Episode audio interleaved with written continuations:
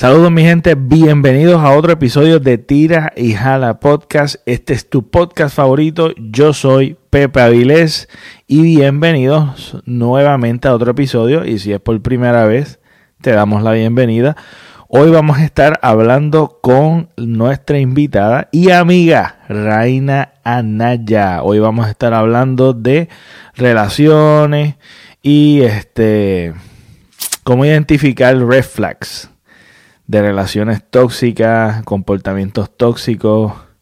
Este, esto es un tema que nosotros acostumbramos a hablar mucho. Y nada, se me surgió la idea de hablar con ella en este episodio de esto en particular que me resulta súper interesante. Les recuerdo que nos pueden seguir en las redes sociales, me pueden seguir a este servidor, este, las redes sociales como el Pepe Avilés en todas las redes sociales. En Instagram estamos activados y en Facebook. Y también en YouTube, si, me, si no me estás viendo y me estás escuchando, eh, en YouTube estamos, puedes poner el hashtag Tires a la podcast, te van a salir los episodios también en video.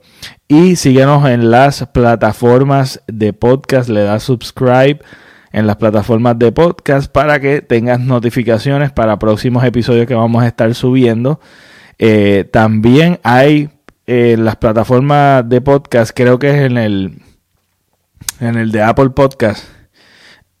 puedes darle rating, nos puedes dar un rating, nos puedes, puedes dejar comentarios también y eh, danos cinco estrellas de rating y te doy el permiso de que escribas lo que tú quieras ideas, sugerencias, críticas, lo que tú quieras poner, pero primero, antes de, escribir lo que tú quieras, danos cinco estrellas, eso nos va a ayudar mucho a jalar más gente. Y les dejo con este episodio con mi amiga Raina Anaya.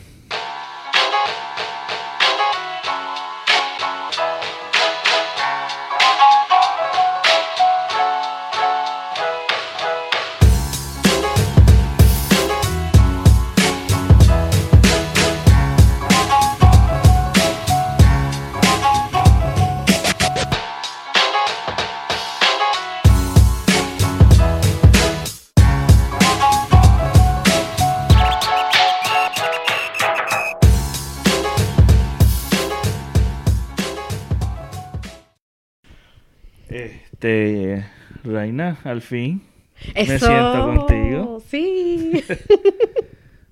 este, Finalmente. Bueno, por si esto sale bien, Reina está más difícil que conseguir un artista. esto hay que buscar el manejador, buscar, sacar citas y Oye, aún no había pensado, te cancelan. No había pensado en eso en el manejador. Eso es lo que pasa. Hay que tenerle... No, no, esto, no es fácil, gente. Este, este episodio grábenlo. No. Denle share. Búsquenlo. Mira, de, por todos lados porque esto es único y es especial. Es para la historia. Esto es, para la historia. Es para la historia, sí. Esto definitivamente es para la historia. Ok. Vamos a ver en las preguntas de calentamiento o preguntas que son suaves, ongi, para conversar con Reina y soltar la lengua. Dale. Ok. Del 1 al 40, dime un número. 11. 11. Ok, 11. Aquí relax. Si no quieres contestarlo, vamos para otro. Ok, el 11 dice, ¿tú crees que las personas deben o merecen ser felices? Sí, eso es un derecho inherente. Claro que sí. Este, claro que sí. No, o sea, todo el mundo debe buscar la felicidad. Este, pero sí, eso es otro derecho inherente de los seres humanos. Ok, sí, pero hay, hay un, o por lo menos siempre se dice como que yo encuentro una pareja para ser feliz la felicidad es dependiente a una relación o tú la puedes buscar solo, es algo que tú puedes perseguir, ¿cómo tú lo puedes encontrar? Para nada, es algo por lo que tú trabajas. Nadie es responsable de tu felicidad ni de tu infelicidad, eres tú. Eso tú trabajas todos los días. Tú sabes que una de las cosas que yo pienso es, porque tú eres feliz, es que tú compartes con otra persona. Tú no puedes, tú no puedes depender de, ah, este, yo estoy buscando a esa persona idónea para ser feliz, sino que yo encuentro mi felicidad y comparto mi felicidad con ese ser que decido compartir el resto de mis vidas, o por lo menos un momento dado. Exacto, en la medida en que uno se conoce, yo pienso que en la medida en que tú te conoces es que tú puedes si tú sabes, si tú te conoces, sabes lo que te gusta, lo que no te gusta, eh, conoces tus limitaciones, tus ventajas y desventajas, tú puedes compartir una vida con alguien. Este, y, ser, es, tienes más accesible, eres más accesible a la, a la felicidad. Si tú no te conoces, las personas que no se conocen son las que delegan esa responsabilidad de la felicidad a otra persona. Y ven eso como que una relación o un evento o tal, cualquier cosa eh, independiente de ellos, que son, exacto, los causantes de la felicidad de ellos. Y no es así. Exactamente. Exactamente. Fíjate, este, estoy tan contento de estar contigo. Ajá. Hasta que finalmente. a mí me está raro. Porque. Estar en un micrófono contigo. Porque estas conversaciones para nosotros, muchachos. Tú me haces una pregunta y podemos estar tres horas. este Y ahora siento que te la tengo que hacer como, como un examen. como que, espérate, déjame ver, tengo que hacérsela, contestársela rápido. Este, porque no tengo tres horas para contestar. Es raro, pero. Sí, es raro, pero es nítido. Es nítido. Acércate aquí micrófono. no, tienes que ponerme algo, un stand o algo, porque estar todo el tiempo así. Ah, sí, no, no traje, no traje. Es mala mía. ¿Y lo tienes? Tengo, tengo un stand, pero es más como para, para ponerlo en la mesa. O sea, si estuviéramos en una mesa, lo pones así, qué sé yo. Estaba cool. Sabes, bien feo. ¿Se escucha? sí, se escucha, se escucha. Ah. Ok. y yo creo que eso es parte de de ser una persona tóxica también. O entrar en una, en una relación tóxica sería como que yo dependo de la persona la cual yo decido estar para que me haga feliz. Es algo que va, lo que va a hacer es a succionar a esa persona a un a una esclavitud que es que yo lo veo como un sinfín. Es, es, es un un hoyo negro que está succionando, succionando energía de ti, porque tú lo que estás buscando es satisfacción personal de la otra persona. O de. Esto puede verse también en una relación, como también puede verse como en cualquier tipo de relación, también en amistad, compañerismo. Eso se ve en todo, tú sabes. Si tú dependes de una persona para lograr algún objetivo, o ya sea de satisfacción personal o profesional o lo que sea, es algo, pues no sé, para mí es algo tóxico. Sí, eh, yo pienso que tiene mucho que ver con la, lo que te decía, el no conocerte, eh, inseguridad y la falta de amor propio. Cuando tú no te conoces, tú no te quieres. Cuando tú no te, no te conoces o no te reconoces, no, no sabes admitir sin ningún problema, mira, yo soy de esta, esta manera, este, y lo bueno, pues lo utilizo y lo no tan bueno lo trato de mejorar, eso, vivimos inseguros y tratando de esas carencias que uno tiene, uh, proyectarlas o hacer que esta otra parte, estas otras personas, ya sea un amigo, un novio, un papá, lo que sea, eh, suplante o, o, como que asuma esa responsabilidad. Claro, que cuando es responsabilidad desde el comienzo tuya. Exactamente, exacto. Y yo creo que muchas de las cosas este, deben verse de esa manera. O sea, mm. un ejemplo. Eh, una de las cosas que también en, en, cuestión de cualquier tipo de, relación de eso se ve, tú sabes, cuando tú estás trabajando en grupo, como nosotros somos seres sociales, siempre que tú estás envuelto en una relación, una de las cosas que también se ve es el hecho de señalar culpa. Este, de, estar pendiente a tu error o en lo que tú fallas. Este. Y una de las cosas que siempre tengo en mi mente es. Las cosas se arreglan de adentro hacia afuera, no de afuera hacia adentro. Como por ejemplo, si antes de yo señalar, antes de yo ver tu falla, yo tengo que, eso, ok, me vinieron muchos pensamientos en la mente, pero antes de yo señalar, yo debo de estar, ser responsable con lo que me pertenece, con lo que, con lo que yo debo de hacer antes de estar señalando que tú debes de hacer o que tú debes de corregir. Eso no significa que yo voy a ser el, el mudo de no decir qué cosas podemos mejorar como grupo. Porque también se puede malinterpretar como que, pues entonces yo nunca tendré voto porque somos imperfectos. Yo nunca tendré voto porque pues nunca soy imperfecto y tengo que estar todo el tiempo mirándome a mí. Eso no significa eso, es el constante de reevaluarte tú como persona en que yo puedo mejorar, en que yo puedo hacer mejor este equipo, pero se puede plantear de forma respetuosa, obviamente, mira, que esto es lo que está sucediendo y tú lo puedes diferenciar con una persona que todo el tiempo está este señalando culpas, señalando señalando señalando culpas, este, pero tú ves que esa persona es inactiva en su en su conducta permanece igual porque está más pendiente a su exterior que a su interior. Es como encontrar ese balance. Pero hay personas que todo el tiempo están ahí señalando, señalando, señalando. Y son, son personas que están este, completamente ausentes en cuestión de evaluarse o meditar en qué cosas tú como persona, como ser humano, puedes mejorar. Sí, eso, eh, un poco lo que te estaba hablando ahorita, que era en cuanto al, tema conocerte. El, proceso de aceptación, yo creo que aquí es, como, es la clave. Cuando tú no pasas, cuando nosotros no pasamos por un proceso de aceptación, ya sea de lo bueno o lo no tan bueno, nos llevamos de alguna manera indirecta, directa o indirectamente a, tener un comportamiento tóxico.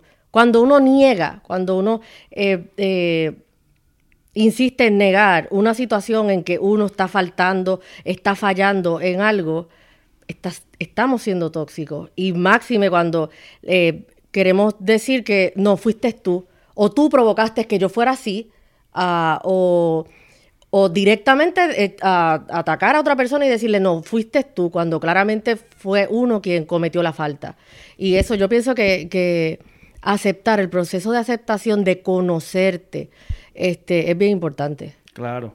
Y parte de conocerse es este el tú tener la habilidad y tener la mente abierta de tu poder sentarte y ser objetivo contigo mismo, ser, ser real contigo mismo. Es como que, mira, en verdad yo estoy fallando en esto, ¿sabes? Yo realmente estoy siendo vago en esta área, ¿sabes? Es como que, aunque te duela, es que ese es el proceso, yo pienso que, lo más que molesta, porque aceptar, reconocer que uno está haciendo algo mal, eh, y no sé, tiene un poquito que ver con el trasfondo que de, de verdad de la vida de, cada cual, porque el que ya, eh, no sé, vivió una dinámica en la que sí estaba este proceso constante de, de meditación, de reflexión, donde, mira, podemos eh, establecer o o no sé, meditar un poco para reconocer las faltas. Pero estas personas que al contrario, que siempre son sujetos de, o de burla o de, o de ah, culpa, se les hace mucho más difícil venir y, al contrario, se ven como ah, que todo lo hacen bien y no, para esas personas como que no hay cabida para, la, para el fallo y entonces entrar en ese, en ese proceso de aceptación, de reconocer los pros y los contras, se les hace, no es fácil, pero tampoco eh, tan difícil como a ese tipo de personas. Claro, y yo creo que parte del proceso de, de, de la vida es que todo el tiempo estamos huyendo a salir fuera de confort, salir fuera de salir fuera de, de como que de, de, tratar de no sufrir y aún más en esta generación que vemos como los padres ahora quieren evitar tienen como una obsesión de evitar de que el niño sufra de que le duela de que, de que pase por procesos difíciles que ellos tal vez pasaron, no quiero que pase por esto, no quiero que, el nene se dé el cantazo. Es que nos vamos a los extremos, yo creo, un poco. Por eso, pero que yo creo que parte del proceso de crecimiento es el dolor. No, definitivo, definitivo.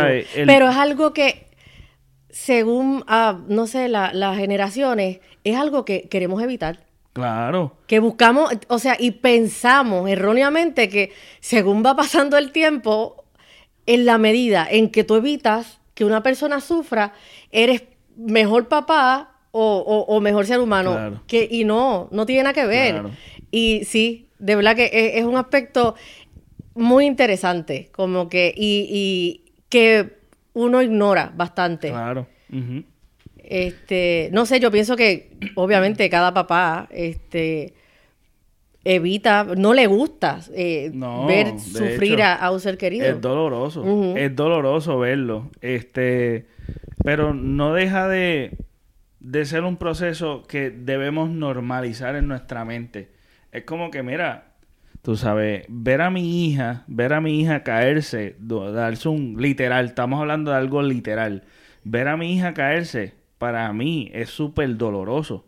Yo me acuerdo una vez que ella se cayó, se reventó, se peló la cara y yo estaba con un ah. dolor y yo sentía eh, eh, la carita ahí como que yo ah, yo sentía el ardor que ella sentía lo sentía yo eh, es algo bien difícil pero debemos normalizar los cantazos que se enfermen. Este de hecho en la biología el sistema inmune se fortalece por los procesos que suceden que son supuestamente enfermedad, pero es una enfermedad que te ayuda a fortalecerte para futuras ocasiones. O sea, evitar el dolor es es atrasar el proceso de crecimiento. Exactamente. No es tu ser masoquista, porque también se puede malinterpretar porque eh, eh, eh, vivimos en un mundo, o por lo menos en esta época, que se malinterpreta todo. Se, se, quiere coger como que...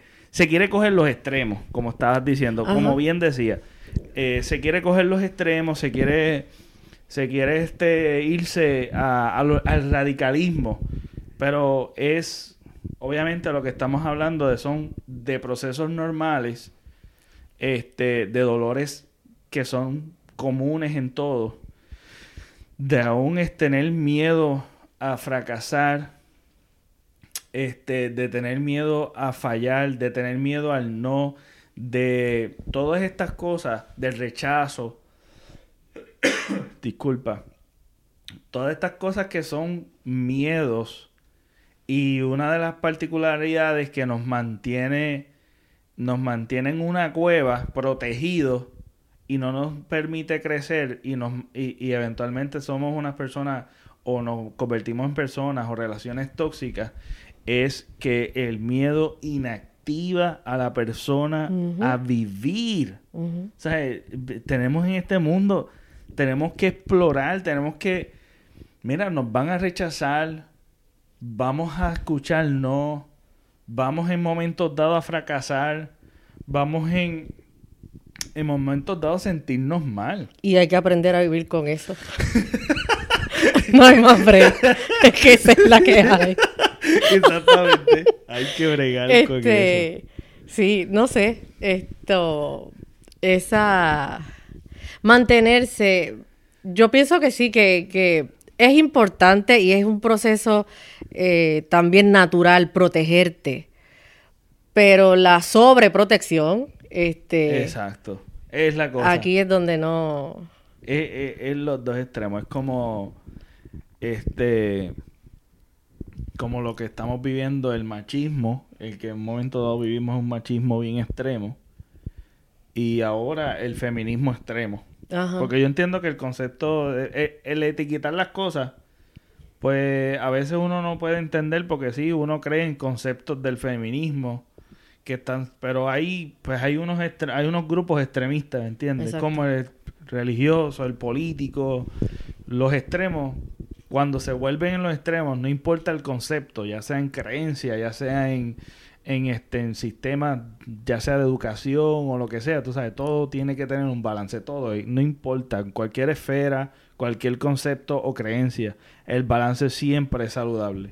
Y una de las cosas que duele y que también este es, de, es, es eventualmente una algo tóxico o tú puedes ver en una relación tóxica, ya sea una relación sentimental, de, de compañerismo, vecino, este, amigo, lo que sea, cualquier tipo de relación, es la envidia.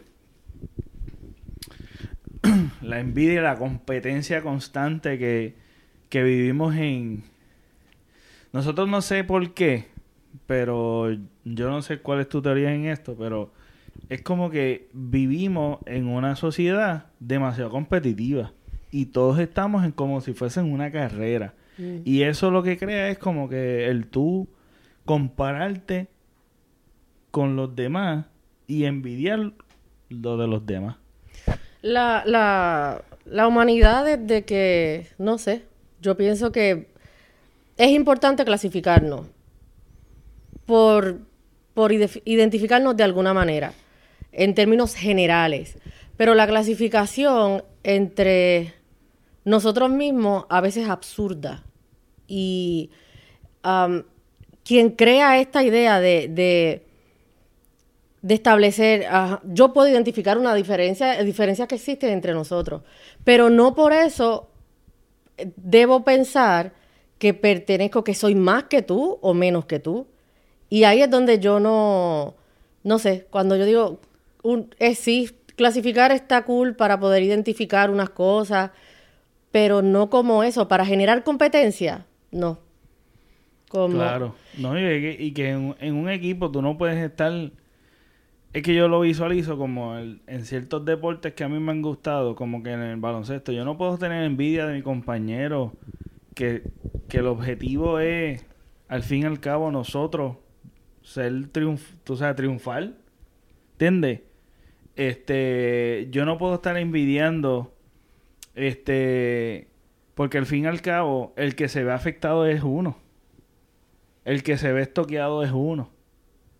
Y yo lo veo de la manera en que yo lo veo para mí, tú sabes, yo viéndolo desde mi perspectiva de yo como ser humano, que sí, este sentimiento de envidia, yo diría que casi todos lo hemos sentido. Yo lo he sentido. Y cosa que uno se va dando cuenta que para tú liberarte de... Para tú ser feliz y un momento dado, no sé en qué momento dado me surgió la epifanía de yo sentirme, yo decir, contra, ¿por qué nosotros no debemos de estar contentos con el, con el triunfo de otro? O sea, ¿cuál es el issue de yo estar envidiando, midiéndome es más, para decirte más, yo me he sentido feliz, súper contento, el yo genuinamente alegrarme porque una persona alcanzó un éxito, alcanzó una meta. Tal vez la meta que tal vez muchos quieren. Pero si la alcanzó primero, tú no una carrera, si la alcanzó primero, perfecto. Pues alégrate, apláudele. O sea, deseale el mayor de los éxitos. Sea, muchas de las cosas que nosotros somos fáciles en criticar, pero en felicitar es como que... Mm, y yo lo sentí, ¿sabes? Eh, yo lo sentí en momentos dados también cuando yo, yo era joven, ¿sabes? Yo sé que el regaño iba cuando yo hacía algo mal. Pero cuando lo hacía bien, no había aplauso, no, no, no te enseñaban como a felicitarte, como que mira, qué bueno que lo hiciste bien, me siento orgulloso de ti. ¿Tú me entiendes? Y eso hace falta. Entre todos nosotros hace falta y eso te libera. Y en cierta manera, como yo nunca aprendí eso, y yo veía, yo lo veía, eh, y es más fácil, sale más natural el tú envidiar, sentí bien liber, eh, cuando me di cuenta de esto, sentí bien este liberador, no sé, no sé si es la palabra, pero sentí una libertad tan grande el poder este yo genuinamente decir, Reina, de verdad que me alegra tanto que te vaya tan bien en el trabajo, en tu relación con tu mamá, con tu papá, con tu hermano, con, con lo que sea, con lo que sea que tú como persona hayas logrado. ¿Tú me entiendes? Sí, es que vuelvo a lo mismo, es, es esta situación de reconocimiento. Una persona que se reconoce, que, que acepta que yo soy de esta manera y tú eres de esta otra manera y entre nosotros no tiene por qué haber diferencias malas. esa diferencia que existe no, no tiene por qué separarnos. Sencillamente, o sea, tú tienes, estas son tus propiedades y estas son las mías. Eh, eh, estar seguro de eso, vivir seguro y tranquilo porque, porque uno sabe, reconoce sus, sus fortalezas y sus ventajas y sus desventajas, no sé, te hacen eso, eso te hace libre. Y esto a todas estas esto tiene ah, una connotación emocional, tiene muchas connotaciones, las personas tóxicas o las relaciones tóxicas tienen connotaciones emocionales y tiene que ver al, vuelvo a lo mismo, a lo que dije desde un principio, a, esta falta de reconocimiento y de aceptación. Este, no sé, yo pienso que cuando una persona realmente se alegra de, del triunfo de alguien. Incluso cuando tú estabas, no sé, compitiendo en, eh, por algo que están, eh, ambos están en, la misma carrera y, y, tú sientes satisfacción porque a pesar de que estábamos, empezamos a, la misma vez, tú llegaste primero o, o, conseguiste algo antes, lo que sea, eh, no sé, es liberador. Y la connotación es que estamos hablando de una persona que evidentemente, mental, emocionalmente hablando, está estable. Claro. Lo contrario, no. Las personas que, que sufren o, o, se disgustan por el triunfo de alguien, no. Es lo contrario. O sea, emocionalmente, desestabilización. Y una cosa es que, que al principio, por lo menos a mí, no se me no se me hacía fácil, pero hay que practicarlo.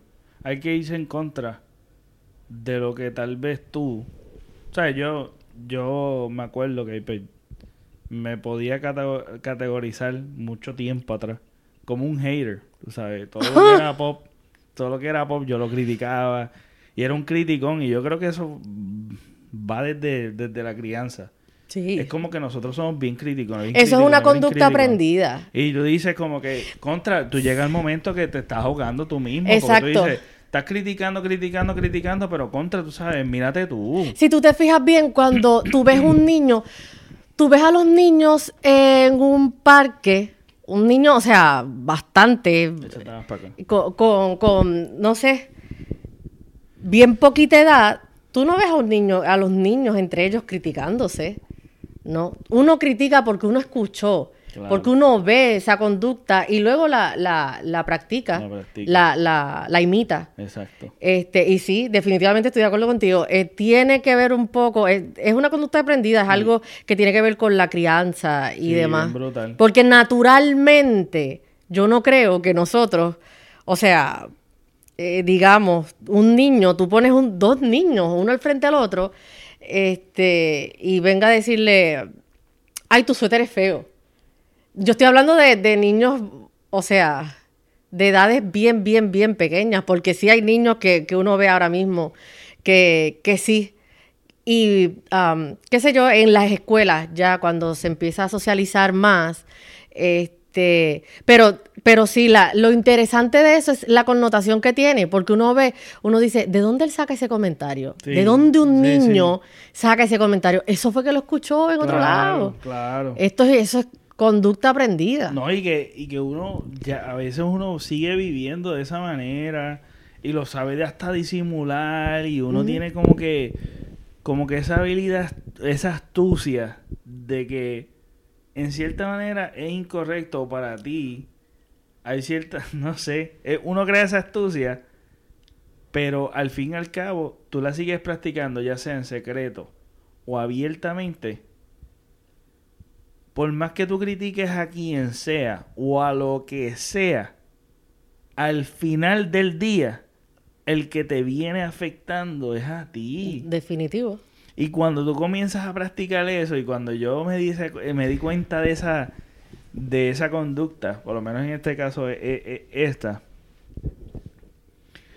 el poder practicarlo o el comenzar a practicarlo se me hacía difícil. Sinceramente se me hacía completamente difícil.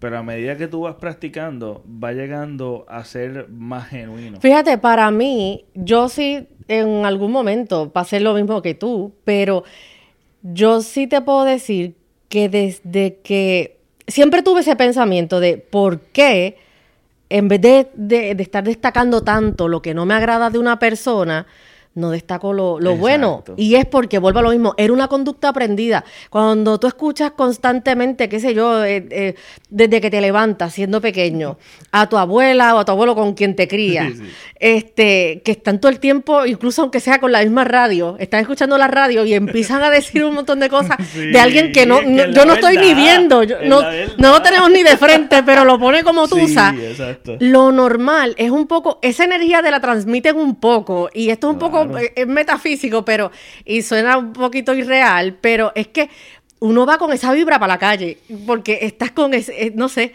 escuchando constantemente a esta persona, criticando y criticando y dando tanto complaint, como dicen en, en casa, este, que ya al final uno va, no es ni que tú no tienes incluso nada malo que decir de la persona. Claro. Pero ya está como que, o sea, lo tienes, te lo activaron. Te activaron esa, ese, es como que ese botón que uno tiene.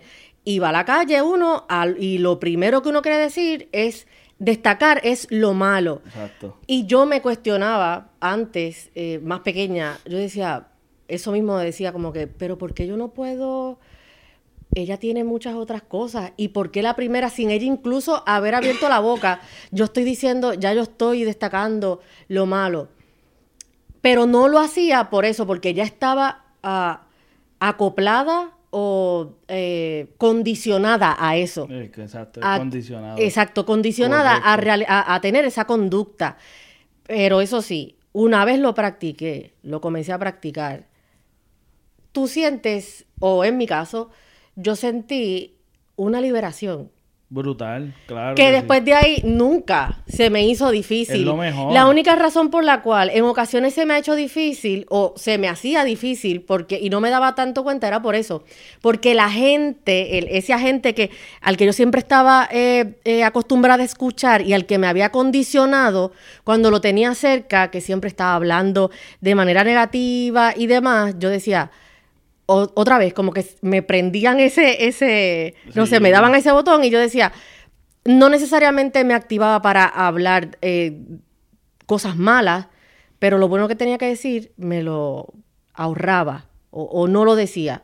Porque decía como que, de hecho, te hacen de alguna manera, en mi experiencia personal, te hacen sentir incómodo por tú hacer ese comentario, por tú, por tú ser de esa manera. Y para, y o sea, para mí era auténtico realmente uh, ser, no sé, decir algo agradable sobre, sobre alguien o destacar lo bueno. Claro, y, y, y eso es un es cambiar tu punto de vista de vida. Tú sabes, es completamente cambiar tu punto de vista de vida porque a veces uno, hasta lo más simple, uno se comienza a, a quitar la sensibilidad de ser optimista en la vida, como que mira el cielo azul, qué precioso. Esas cosas parecen clichosas y muchas de las cosas que tal vez podamos mencionar parecen clichosas, pero es real. Tú comienzas a sentirte súper bien. En vez de estar todo el tiempo viendo el lado criticón, ser un criticón de la vida. Porque es así. Ser un bendito un hater, criticón. Sí, ser un criticón de todo. Entonces, en vez de estar viéndolo todo de manera pesimista, verla de manera optimista, cambia completamente tu ser, tu semblante, tu felicidad. Es una de las maneras de que la, pregunta original es encontrar tu felicidad. Una manera de tú encontrar tu felicidad. Contra, no seas tan envidioso. O sea, ve las cosas de manera positiva. Mira, Reina, te ves muy bien. ¿Entiendes? no, es, no es como que, ay, Jaina, mira esa chancla, Dios mío, mira esto. No, es que incluso hay gente, hay gente, el, el Estado... Enfócate en lo bueno, enfócate en lo que, en lo que resalta. Resalta, hay porque gente... la típica, eh, quédate con esa línea de pensamiento para terminar. En la casa del puertorriqueño. Ay, pero qué gorda tú estás. Diantre, mira esa libra. Y es como que tú dices. Fíjate, yo me he llegado a cuestionar si en otros países eso es tan común. pero digo, uno ve como eh, yo pienso que, que, la, que la, en, los hogares latinos es algo común. Eso. No, yo no me, limitaría solamente a los hogares puertorriqueños. Yo lo digo porque pues yo me crié allí sí, y conozco pero yo pienso que, que entre los latinos, eh, no digo todos, no es todo el mundo, pero sí, creo que entre los latinos es, una conducta que se, que se comparte bastante.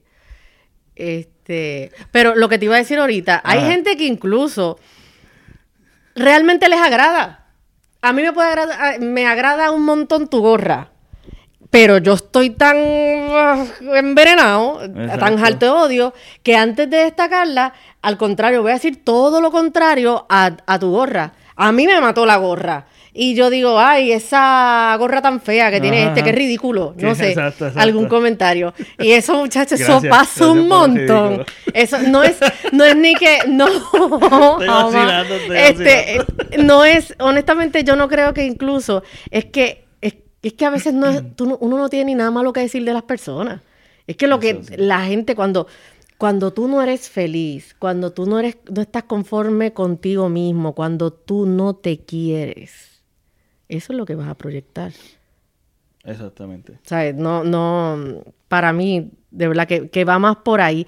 No es, no es incluso, hay momentos, o sea, y es importante poder hacer no somos ciegos, o sea, no se trata de, que yo voy todo el tiempo a destacar lo, yo puedo destacar todo el tiempo lo bueno que tú tienes y no tiene nada que ver con que es que yo no me dé cuenta que hay cosas que tú tienes que a mí necesariamente no me agradan porque a mí me perjudican y a ti también te perjudican, pero lejos de yo venir a estar dándote ahí, ahí, ahí, a lo, mismo, ajá, pues destaco lo bueno. Claro, y es la habilidad, como todo.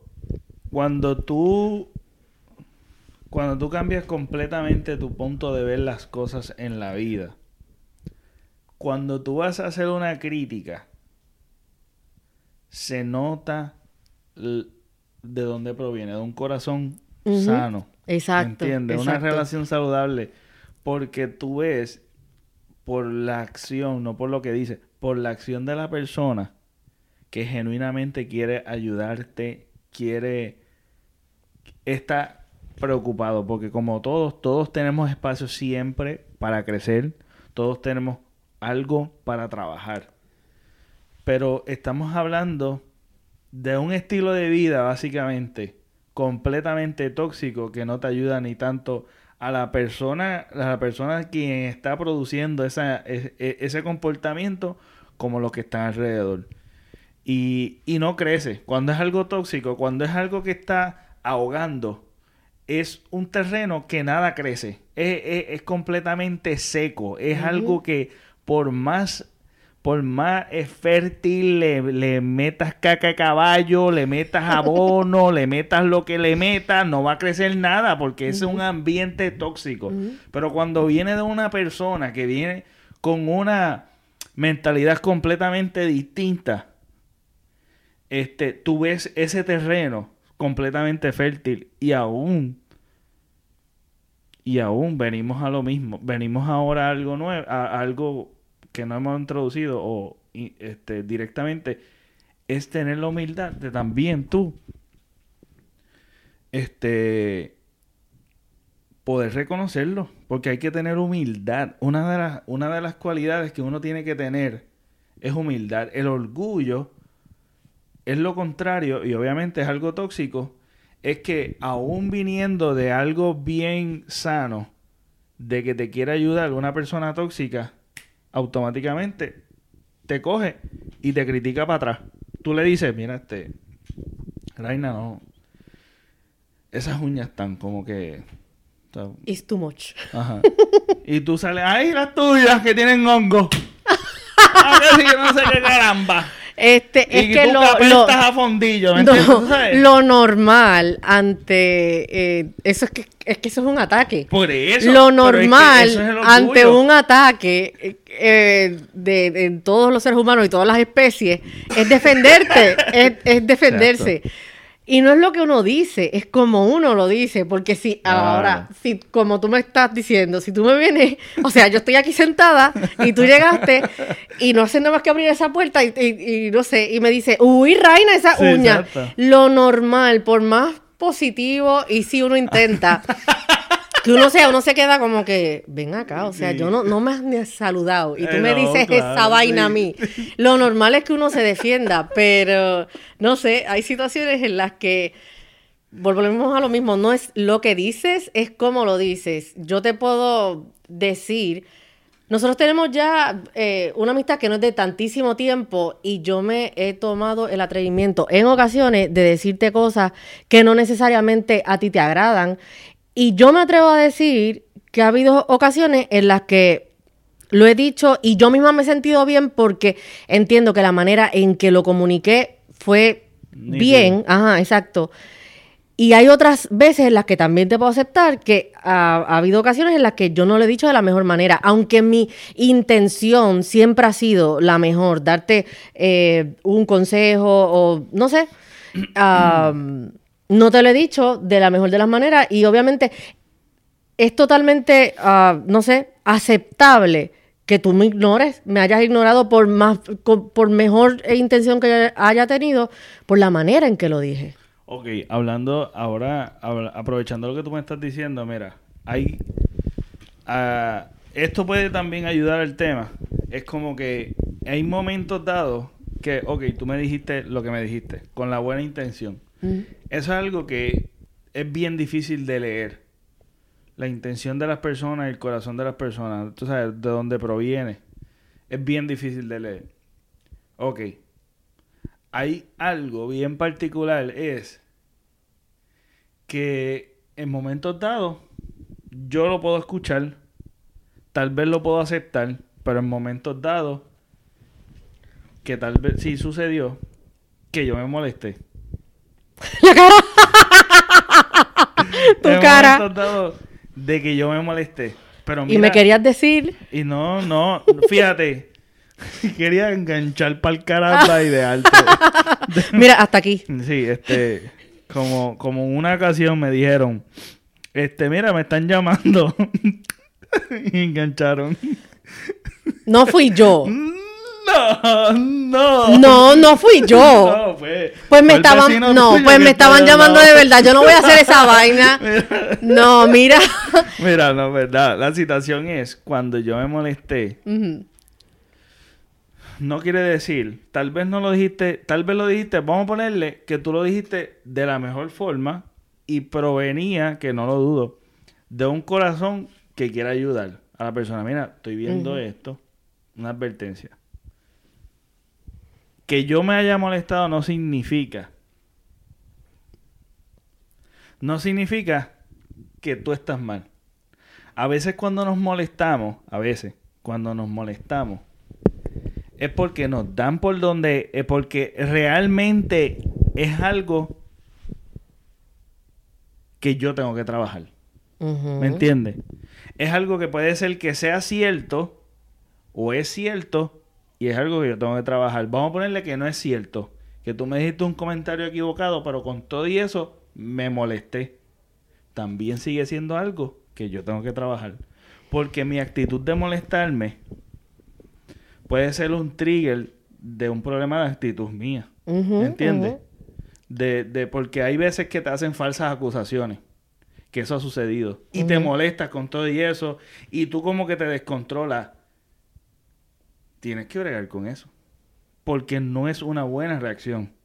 Y, y, te está, es, como un rayo X a tu actitud. Tienes que trabajar con tu actitud, ¿me entiendes? Independientemente, sea cierto o no sea cierto, el que tú te molestes, no, el, ¿verdad? Eso es a veces, No como tú lo, o sea, como la otra parte lo vaya a tomar, no necesariamente tiene que ver con la manera en que yo lo, en que me lo dijiste también. O sea, por más nice, por más esto eh, condescendiente que uno haya sido al momento de, velarle a una persona o, o, tocar la llaga, como nosotros decimos, este, si uno no lo ha aceptado todavía, No importa el, el, tono del, de voz que se utilice, ah, ni el background que se utilice, no.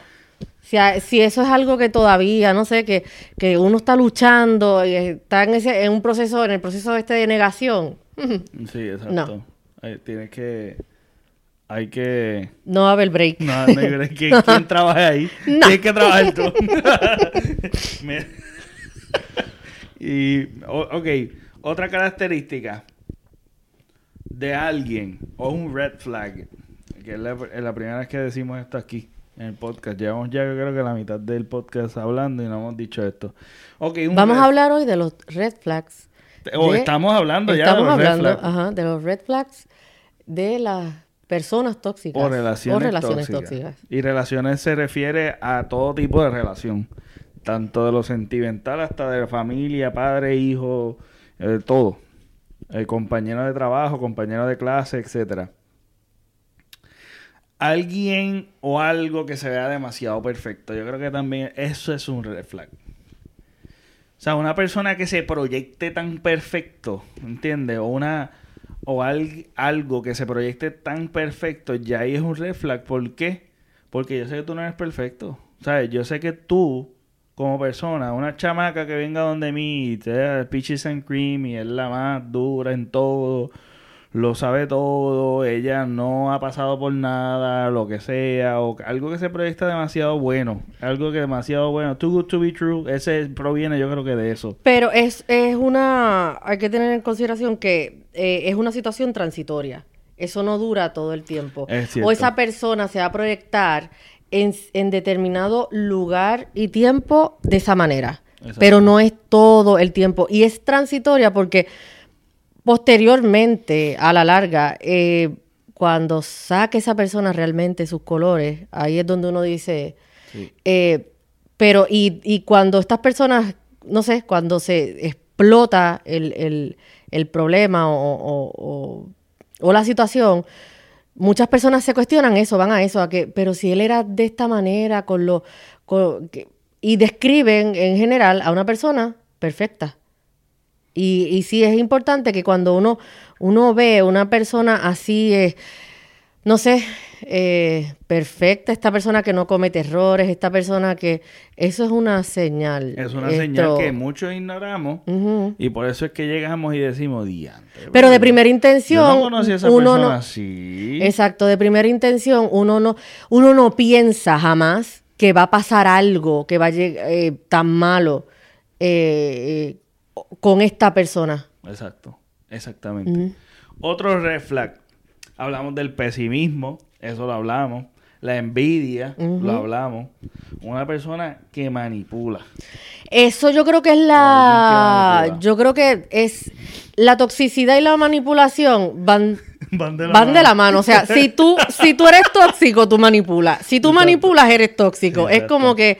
O sea, es la pescadilla que se muerde la cola. Es un círculo vicioso. o sea, y y es una característica de esa y otro tipo de, personalidades conflictivas. Este, y sí, la manipulación es, vamos, yo digo, el trademark, el trademark de, las personas tóxicas. Ellas quieren todo el tiempo eh, controlar.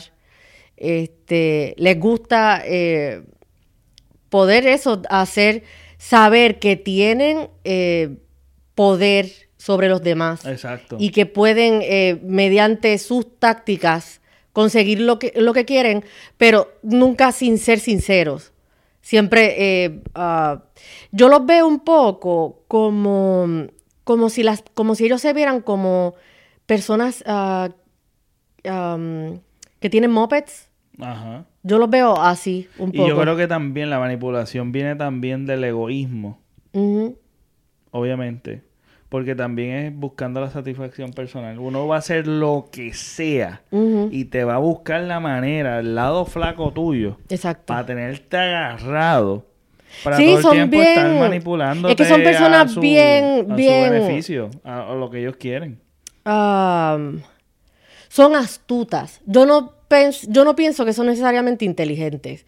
Yo no, yo no, Exacto, yo no creo que son, son Claro, astutos, son claro. personas bien astutas. Eh, eh, maquinan mucho, eh, um, tienen como una agenda escondida y siempre están, eh, o sea, hasta cuando no están haciendo nada o que tú no los ves físicamente moviéndose o hablando o lo que sea, ellos están capturando información y de la peor de las maneras, porque es capturar información para conocer tus puntos débiles y conocer tus fortalezas y tus debilidades Claro. antes y lo interesante de esto es, es que ellos les gusta, o sea, son personas que por lo general estudian eso, tus fortalezas y tus debilidades y son capaces de hacer un análisis completo de la otra parte, más sin embargo, no se lo hacen de ellos mismos. Que es lo que, Eh, vuelvo a lo mismo, lo que estamos hablando desde el principio. Eh, no se reconocen, no, no se... um, Exacto, no, no, no, no se reconocen lo que ellos tienen malo o bueno. Más sin embargo, se lo hacen en los demás, ese estudio lo hacen en las demás personas. Para poder tomar cualquier punto de esa otra persona siempre a su favor. Exacto. Y, y lo contrario sería, ¿verdad? De una relación saludable, ya sea de amistad, ya sea de familia, entre, no importa la posición que tú tengas, sea hijo, padre, lo que sea, o sentimental. Lo contrario es que siempre uno va desinteresadamente. Mm. Y lo bonito de todo esto es que si ambas, ambos están en el mismo canal, esto no se habla, pero es algo que sucede en una relación saludable en que yo estoy desinteresadamente contigo y tú conmigo y, y esa es la mayor satisfacción, ¿entiendes? Porque yo sé que proviene de un corazón saludable y es algo que no te drena. O sea, una señal es que no te drena. Cuando es manipulativo es solamente más que para allá. Y tú llegas al momento de que lo estás haciendo desinteresadamente, pero llega el momento que te, te saca, te saca, tú sabes, te sí, pero te- el manipulador es, o sea, tiene, es, es un arte. Ser Sí, pero es- cuando tú ves eso, cuando tú ves una, manipu- una, una persona de esa manera, es un red flag, no lo ignores. No, definitivo. Lo que pasa es que es bien difícil, Pepe. aléjate, no hagas un proyecto con esa persona No. jamás y nunca, Pero- jamás y nunca, porque terminas haciendo todo, todo tú mismo. Pero créeme que es, el manipulador es alguien astuto. O sea, él. Tú te vienes a dar cuenta de la manipulación mucho tiempo después. La persona Sí, manipuladora es- sutil, Es, sutil, es astuto. Esa persona es astuta. Ella, sabe cómo hacerlo y cómo incluso darte a entender de manera directa o indirecta, implícita y explícitamente, que, que hasta incluso él está haciendo algo por ti. Que lo Ah, que está haciendo lo está haciendo por claro. ti. El manipulador eso es otra cosa. Esa gente son, te digo, para ser manipulador, o sea, tú tienes que ser astuto. Sí. Y son gente que, por eso es bien difícil poder, poder, ese tipo de red flag, esto, identificarlo. Pero, un ejemplo, tú no, no, lo identificaste. Vamos a ponerle que lo identificaste, pues tú te alejas. Pero vamos a ponerle. Tú lo vas a caer. Si tú no lo identificas, vas a caer. Tan pronto caiga, levántate, recoge tus cosas Y vete, lárgate ajá, exacto, caramba. exacto. Porque No se brega con ese por- asunto. por- exacto, porque uno, uno, un ejemplo, uno que está buscando eh, crecer como ser humano, eh, ¿verdad? Tener unos principios en que basarse, tener relaciones saludables a tu alrededor, con tu familia, con tus seres queridos, amistades y eso. Este, mira, una de las cosas es para tú mantenerte saludable o mantenerte también con ese corazón, tú tienes que desarrollar una astucia también. Tú- o sea, esa gente son astutas, pero tú tienes que desarrollar astucia también para tú poder, tú tener, tú ser objetivo en todo momento. Porque a veces a veces estamos, estamos en esa búsqueda y nos descuidamos pensando que el otro también está haciendo lo mismo. Ah, mira, hay gente que son malas de por sí y no se han dado cuenta nunca.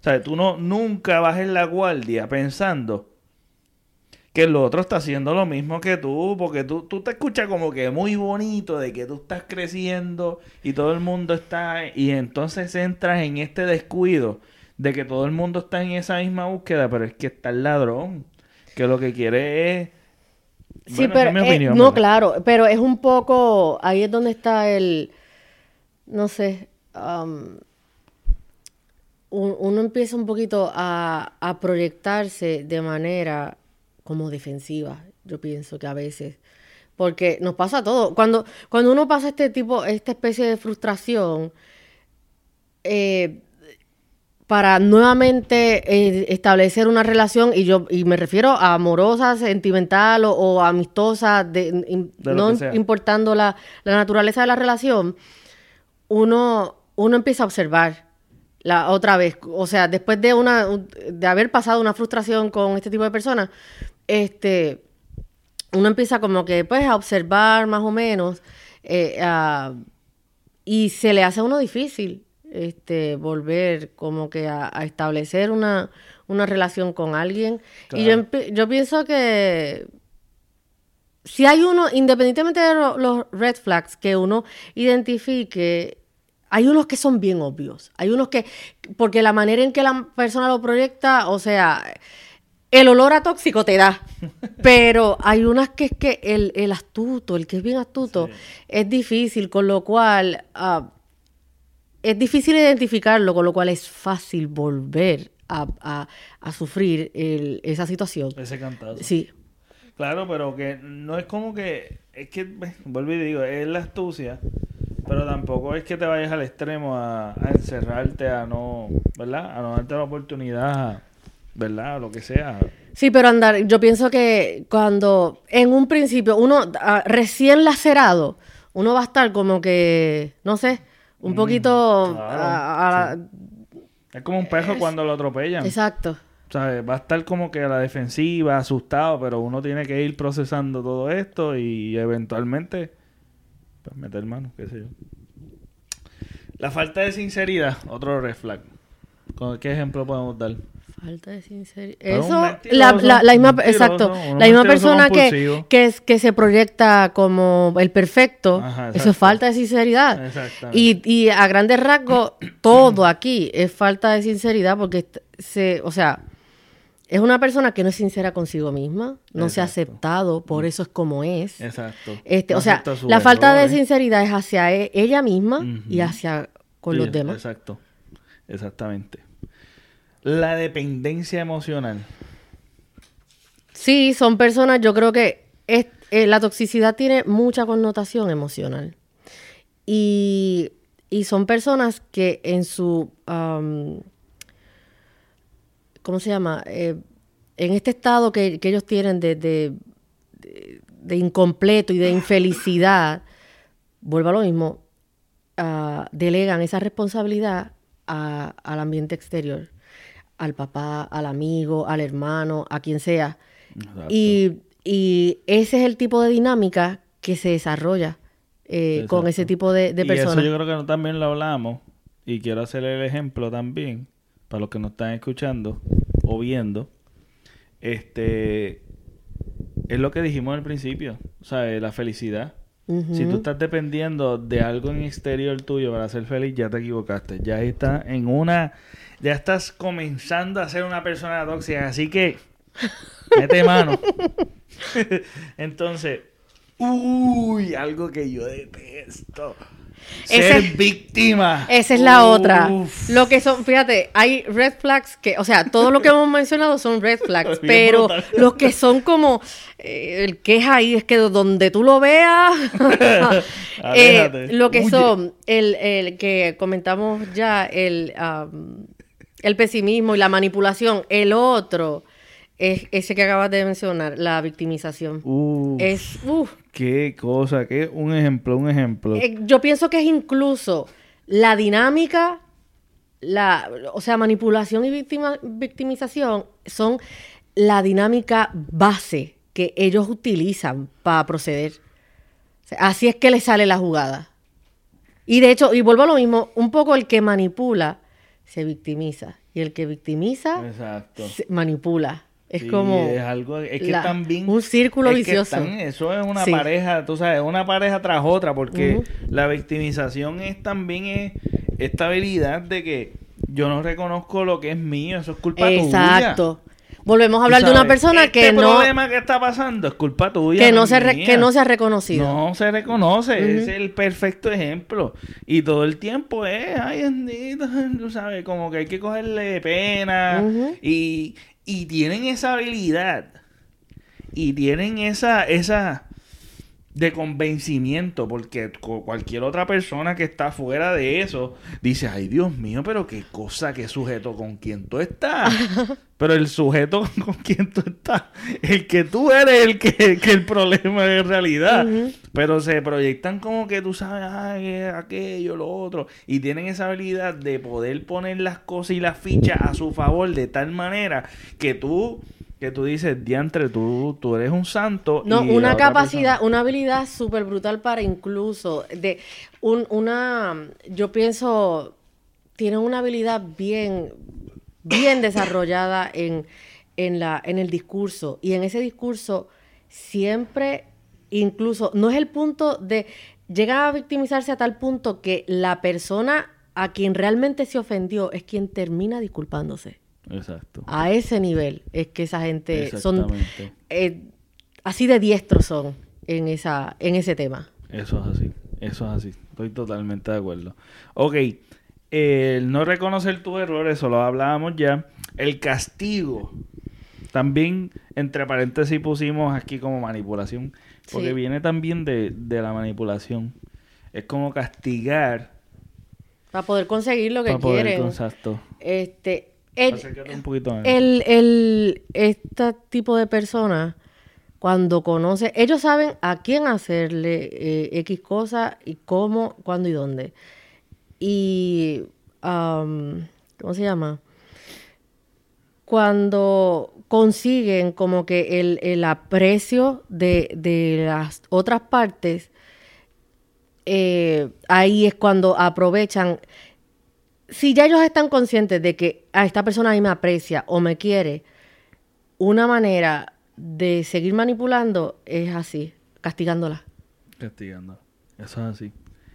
Y es el constante también, el feeling, como que el sentimiento de sentirte, bueno, valga la redundancia, de sentirte como que eso mismo. O sea, tú te sientes como que tú eres el culpable, yo soy el que estoy. Todo esto que está, está mal es simplemente por mí esa habilidad porque tú dices, aún te cuestionas tú, te cuestionas tú, tú dices, contra, pero es que yo no lo hice, o, pero es que no está sucediendo de esa manera, y es una habilidad tan grande de convencimiento de que, de que tú te convences o te acondicionas a decir o a pensar que el, que el mal, el, tú sabes, aquí el villano de esta película eres tú. Cuando estamos trabajando en un equipo, cuando es una relación, vamos a ponerle sentimental, aquí cuando falla algo, fallamos los dos. Exacto. Por más que uno tenga la culpa o la otra o lo que sea, siempre, siempre, siempre, casi siempre, casi siempre, la culpa es compartida. En un equipo es lo mismo. En un equipo de baloncesto y se nota y tú lo puedes medir porque al final del juego perdieron, tú sabes y una de las cosas que uno tiene que aprender es de que ya sea en familia, ya sea que tú estás haciendo un trabajo, un proyecto, un podcast con alguien o lo que estás haciendo, tú, tú lo que quieres es crecer dentro de lo que del objetivo, triunfar. Y cuando tú estás trabajando en equipo, todos tenemos un mismo objetivo, todos debemos debemos de buscar la manera de que esto funcione para poder lograr ese objetivo que tenemos. Pero si tú estás por un lado y yo por el otro, que compitiendo dentro del mismo equipo, eso sucede en los equipos. en los deportes, el que sabe de deporte sabe de lo que estoy hablando. Cuando alguien quiere brillar demasiado, los demás se opacan y terminan perdiendo y el resultado se nota, se ve. Y en el deporte a mí me gusta también mucho hacer la comparativa en esto. Y es porque en el deporte tú, tú lo puedes medir, ¿sabes? Tú puedes medir el nivel de éxito, tú sabes, con las estadísticas, los números, eh, cómo están funcionando. Y, y cuando sucede este tipo de conducta, de que de competencia dentro de un mismo equipo, este sucede que los demás se sienten insatisfechos y se sienten mal porque saben que algo no está funcionando porque es que este este este zángano, güey. Y esa persona que está tratando de brillar de alguna manera u otra hace sentir que los demás están mal. Es un es como que intolerancia. También hablamos de eso, de no, no, no hablamos de eso, ¿verdad? De la intolerancia.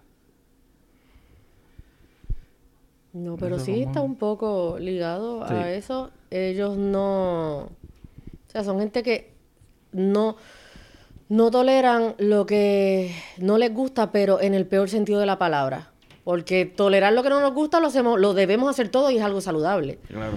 Pero no tolerar, eh, no sé, lo que sea, son, son simplezas, cosas que por cualquier tontería ellos no, cualquier cosa no, ah, no, no respetan en ese sentido. Es que no respetan la otra parte, porque quieren manipular. Y al querer manipular todo el tiempo, quieren incluso convertir a esa persona eh, mediante la manipulación en lo que ellos, en lo que ellos quieren. Hacer esa persona, de, esa persona lo que ellos quieren. Claro que sí. Por eso no, no, la, no la toleran y no la respetan, no, no, la, la, esa entidad. Exactamente. Este ¿Qué más? Eh, vengativo. Yo estoy... Bueno, tiene que ver un poco con el que castiga. El que castiga, Eso, sí. Es lo mismo. Entonces, quisiera tocar esto, y no sé si es lo último, si queremos añadir otra cosa más, lo puedes añadir. Este, los celos.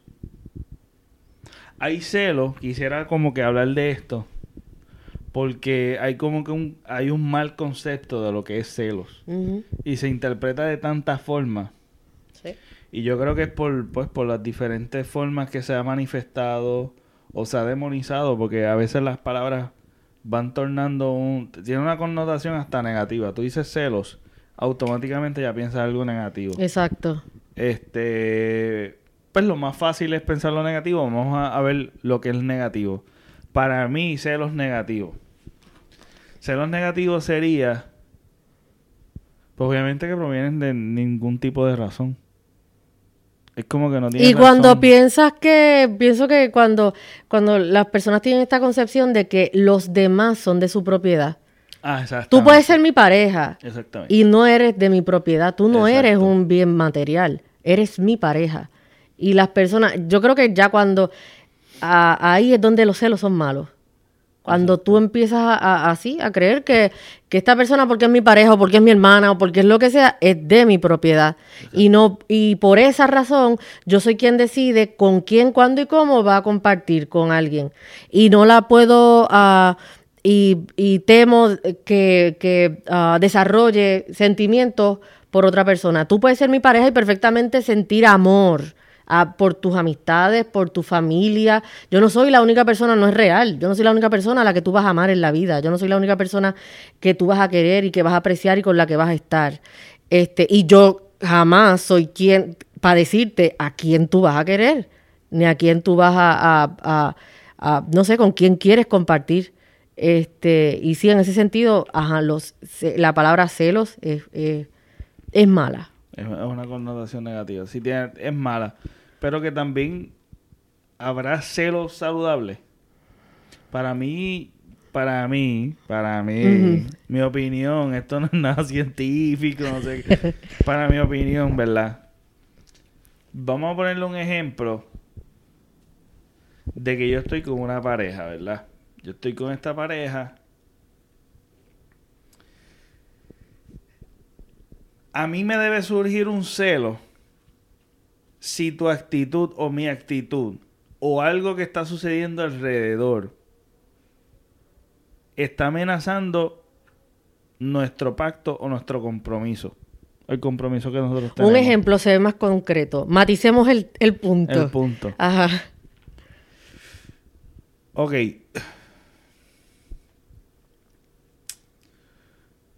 Ya sean malos hábitos. Malos hábitos de la persona puede ser un ejemplo de que pueda amenazar nuestra relación o nuestro pacto. Ya sea dependencia de sustancias, sea un alcohólico, eso me debe surgir un celo a mi relación. ¿Entiendes? Como que esto está amenazando el pacto que nosotros tenemos. ¿Tú me entiendes? Sí, ahora, ahora te... No es estos celos de que yo voy a... Tú eres mi propiedad. No es el sentido de propiedad. Es el... Es algo que está amenazando el pacto que nosotros tenemos como pareja Sí, o sea, te refieres a, puede ser una situación externa. Puede ser, algo externo, puede ser algo interno hasta yo mismo. Ajá. Tú sabes, ¿qué puede amenazar tu relación? Mira que tú seas un ogro. Eso amenaza mi relación. No es que te va a surgir un celo ahí de que de esto, pero debería preocuparte. No lo había visto de esa manera. Qué interesante. Debería preocuparte. O sea, no, eh, es algo, eh, porque... El celo de esa manera nunca lo había visto así. Por eso, eh, es, que es como que... Y debes celarlo, porque es tu relación, es, es el pacto que tú tienes y tú vas a hacer todo lo posible, lo, lo saludablemente posible, para mantener eso. Entonces yo no puedo irme en contra con mi actitud, con, mi, con mis hábitos que tal vez no son saludables, para desarrollar esta, esta relación o este pacto o para mantenerlo. So, yo lo veo de esa manera. Yo lo veo como que un, celo saludable. Es totalmente distinto, no lo piensen, no traten de pensarlo dentro de, de los celos que acabamos de hablar de pertenencia, porque no es de pertenencia. Es como que y yo lo debo hacer y por eso es que estamos por eso es que uno tiene que tener la humildad de que de que tenemos que sentarnos y decir tú sabes, mira, eh, eh, esta actitud como que tenemos que mejorarla porque en verdad yo sé que va a seguir lacerando nuestro pacto y al fin y al cabo esto se va a fastidiar. Lo veo de esa manera, es como que... Y debemos estar conscientes de eso y saber definir las cosas porque... Y eso es una cosa. La comunicación es bien importante, pero también es importante que cuando nosotros estemos hablando de cosas que tal vez sean incómodas, poder definirlas.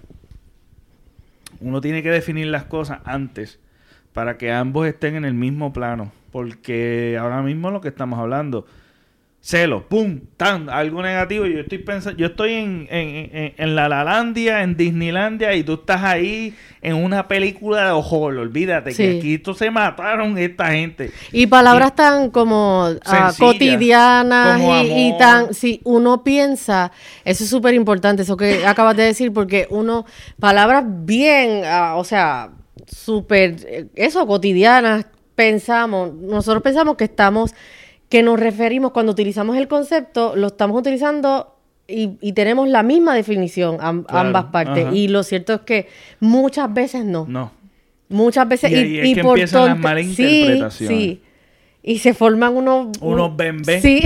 Eso es... Chévere. Entonces, después, al fin y al cabo después que salió todo el revolú, todo el revolú, y volvieron al principio y dijeron, ah, es que yo pensaba que tú eras... Exacto. es que, y uno dice, no, es que yo cuando digo esta palabra, yo me refiero a, o yo lo veo de esta manera. Y eso es, y eso es completamente normal, porque mira, cuando, cuando venimos de... Somos tan distintos, porque nos criamos venimos de un mundo, de un background distinto, venimos de una familia distinta, de una cultura tal vez distinta, de unas tradiciones distintas, de unas creencias distintas. Aunque seamos del mismo país. Aún del mismo país y aún en la misma familia tú puedes tener otra definición y es bueno e importante siempre decir, vamos a hablar de esto, tú sabes que esto puede ser complicado, pero pues vamos a definirlo primero, mira. Estoy sintiendo esto o está pasando esto. Ok, ¿qué es esto? Vamos a ponerle amor. Yo utilizo mucho la frase. lo que sea. Digo, uh, la palabra, y, y, hay personas que he notado que les molesta, porque una palabra, vuelvo a lo mismo, cotidiana, me dice, eh, una persona me puede decir, yo siento tal cosa, y yo suelo preguntar, defíneme qué es tal cosa o a qué tú te refieres con tal cosa, para, para ver si yo estoy en la misma página de la persona. Porque incluso, o sea, y no, pueden, no tienen que ser necesariamente palabras malas. Este, por ejemplo, alguien me puede decir, ah, yo siento amor por ti. Y yo puedo perfectamente preguntar a qué tú te refieres. Y hay personas que te pueden contestar con que, ¿cómo que a qué tú te refieres? A que, a que te amo o a que siento esto por ti. Y yo, ok, pero yo amo, te, me amas como un amigo, me amas como una... Exacto en hasta eso. Hasta eso hay que, eh, hay que definirlo absolutamente. Palabras tan, tan, tan básicas, tan básicas y cotidianas como, como esas. Y vamos a terminar por esto. Para ti, ¿qué es el amor? Ay, para mí. La pregunta, pregunta. Es fuerte, pero deberíamos hablarlo y tener... Y fíjate, son cosas tan sencillas como estamos hablando hay veces que son cosas tan sencillas y fallamos en lo más sencillo. A veces pensamos que ah, esto es un problemón de que necesito la teoría o, las, tú sabes, necesito coger la calculadora, esto es algo bien complicado, esto es la raíz cuadrada de yo no sé. Mira, a veces suma y gesta, a veces fallamos en la suma y la gesta, no es en, que si el, el pi versus menos esto doblado a esto. No, no, no, a veces mira, es una gesta que fallaste en eso, en lo básico. A veces en lo básico es en que fallamos y todo se puede destruir. Una armonía se puede destruir en lo básico. Por eso es que yo pregunto, o es algo que constantemente aún me pregunto, aunque yo en mi mente sepa, o yo digo que sé, no lo sé, tú sabes, no lo sé en su totalidad, pero en base, para ti, ¿qué, qué es el amor? Para mí es, es, es plenitud, es, es una sensación, no sé, de, de plenitud, de de bienestar, de satisfacción, de paz. Es eso. Es, es, bueno, es algo bien bueno. Es, es, es el motor. Para mí es, es algo que me mueve. Este, que es, es un motivo para hacer lo que hago. Este, y lo experimento, eh, independientemente de la naturaleza de las relaciones en las que lo experimento, uh, en términos generales te lo podría definir así, como libertad, paz, esto, y, algo que, que, mi razón de vivir, por la que uno está aquí. Eso. Pues mira, además de eso, que estoy de acuerdo contigo, este, además de eso, yo le añadiría lo siguiente. Este, para mí el amor es una decisión. No, definitivo, claro. Eh, Igual que la felicidad. Exacto. Y a medida que tú practiques amar, a medida que tú decidas amar, también es una manera de encontrar tu felicidad. Es un reflejo de lo que somos. Y, y, por eso es que una de las cosas, que no quiero ser tampoco tan religioso, pero sí una de las cosas que yo he aprendido mucho, y yo creo que todos tenemos esta cultura cristiana, este, de donde nosotros venimos, y mayormente los latinoamericanos, pues fuimos conquistados, ¿verdad? Obviamente, por esta, por esta creencia pero sí eh, le encuentro un significado tan brutal con esto cuando, cuando dice ama amate a, este a tu prójimo como a ti mismo. Ama a tu prójimo como a ti mismo.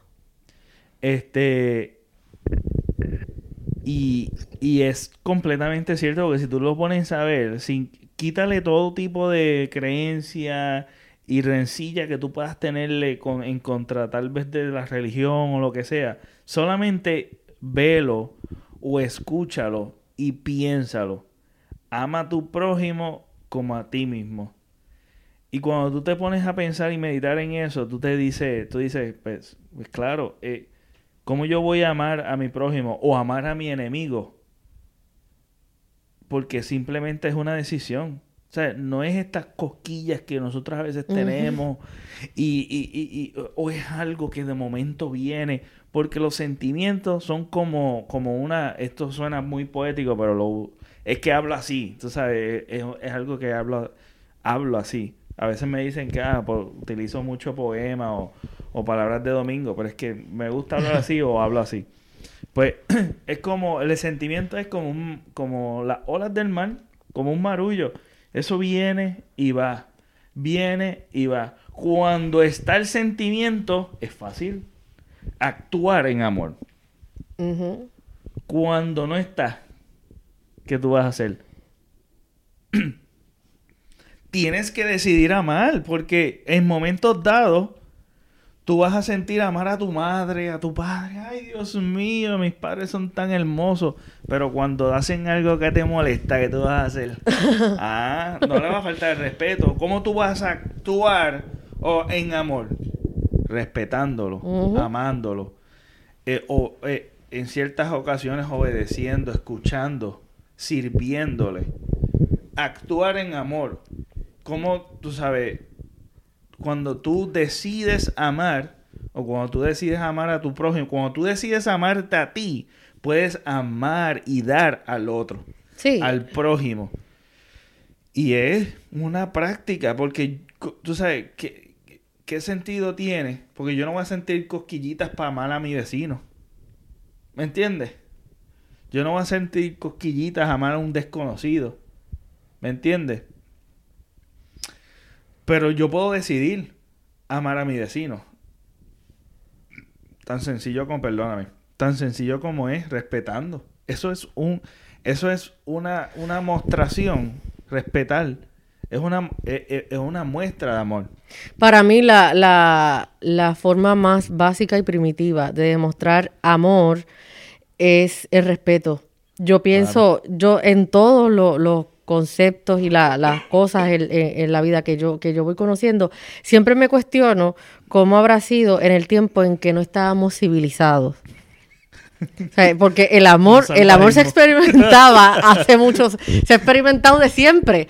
Este, y ahora lo expresamos después de haber sido civilizados con flores, cartas, peluches y no ah, sé qué vainas más. eso es ser romántico, eso es romanticismo y está muy bien.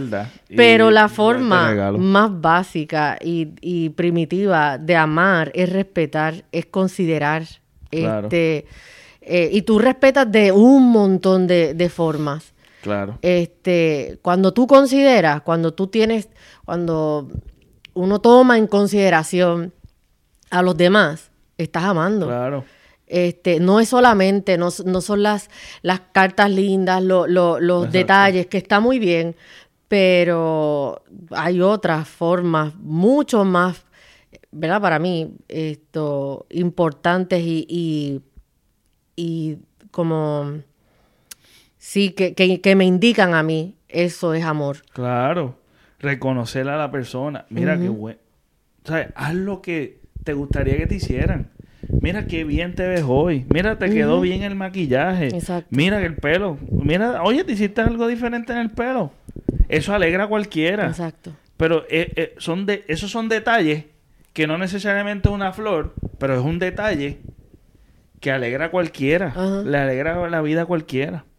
¿Sabes? Son, son de, desde los detalles más sencillos hasta el respeto, hasta el tú servir, hasta el tú ayudar, el tú, este, el tú no ser una piedra de tropiezo, el tú decir buenos días, esos detallitos, esos son detalles que a veces nos olvidamos de, de, eh, de lo que rodea en una, en una, en, en cualquier relación, tú sabes, el ser humilde, el reconocer, el también este, el brindar apoyo, brindar oído, que lo escuchen. Este, o sea, hay tantas formas que se puede expresar amor. Este, y es algo que debe, que debemos decidir diariamente. Hay veces que yo me levanto con ganas de no amar a nadie. Pero tú sabes que es la verdad, somos humanos. No, claro. Pero que no, uno tiene que levantarse. o sea, si definimos como que una manera de demostrar amor es este eh, dando esos detalles, esos, eh, esos, esos, eh, esos halagos. Claro. Si hay días que uno se levanta que no es que no es que te quiera decir lo contrario, pero, no está uno como con ese ánimo. Ni me fijé en cómo te veías hoy. Este, no quiere decir que, que eso es ausencia de amor necesariamente tampoco. Este, pero hay días que te levantas con ganas de, no de no quiero ni decir buenos días, pero mira, practícalo. practícalo. Alegra tu vida. No, ese día sí es que uno tiene que ponerse bravo y decir. Uno, exacto, ahí es. Y yo diría que ahí, en ese fuego de que tú no quieres hacerlo, cuando lo comienzas a practicar cada vez se te hace más difícil y no dependes de tus sentimientos para amar. Y eso es bien importante. Eso es bien importante porque Tú no puedes depender de cómo tú te sientes para amar. Tú sabes que a mí hay días que me ha pasado que me he levantado así con ganas de no amar y salgo por esa puerta y digo, y, y, estoy bien seria porque, y no necesariamente que me levanté, es que no sé, eh, antes de que me, me, lavara la cara, ya habían pasado 20 cosas este, no muy buenas, eh, no obtuve los resultados de algo que estaba esperando, lo que sea, este, y ya estoy de, con, sin deseos de amar. y me pasa, y para mí es como un bofetón, que abro la puerta y me encuentro una persona y ah, yo por lo regular tengo cara larga, pero no es porque esté molesta. Esa es mi, mi, expresión facial normal. Yo ni cuenta me doy. Pero hay días que yo sí sé que tengo la cara que estoy como un ogro. Y para mí es un bofetón cada vez que, a pesar de que yo salgo con esa cara, y, e incluso he sabido ah, evitar a alguien, esa persona me dice buenos días. Y yo hago, DH. Y la miro y hasta él, él me da tanta vergüenza. Y le contesto buenos días y digo, o sea, a pesar de que yo salí con esa cara de pocos amigos, esta persona me sonrió y me dijo buenos días. Ella decidió, a pesar de, de yo haber sido grosera, ¿verdad? Exacto. Este, no, responderme. Y a mí eso me da mucha vergüenza. Este, y incluso hasta el enojo se me va. Sí. Y si todos hacemos nuestra parte, viviríamos un mundo tan distinto. Este. Y eso es parte de, ¿verdad? De vivir saludable y mantenerse fuera de la toxicidad. Y nada, cumplimos con esto. Reina, Gracias, Un placer. Gracias. Difícil, me, me, hago la difícil, pero viste. sí, después de, después de 700 canceladas, después este, de. Diablo que exagerado. Son como dos quarters atrás. Después de dos quarters atrás, que le estaba diciendo a una amiga, eh, lleva dos quarters y no me siento bien, pero hay que hacerlo porque yo te lo prometí ya que para estas vacaciones que ya hace. desde la primera vez que te cancelé sentí vergüenza, pero ya este nivel era como que tienes que hacerlo ya. Gracias. Este, a ti. Vamos a ser súper brutal. Cool. Es más que se repita. Sí, está, está bueno. Está cool.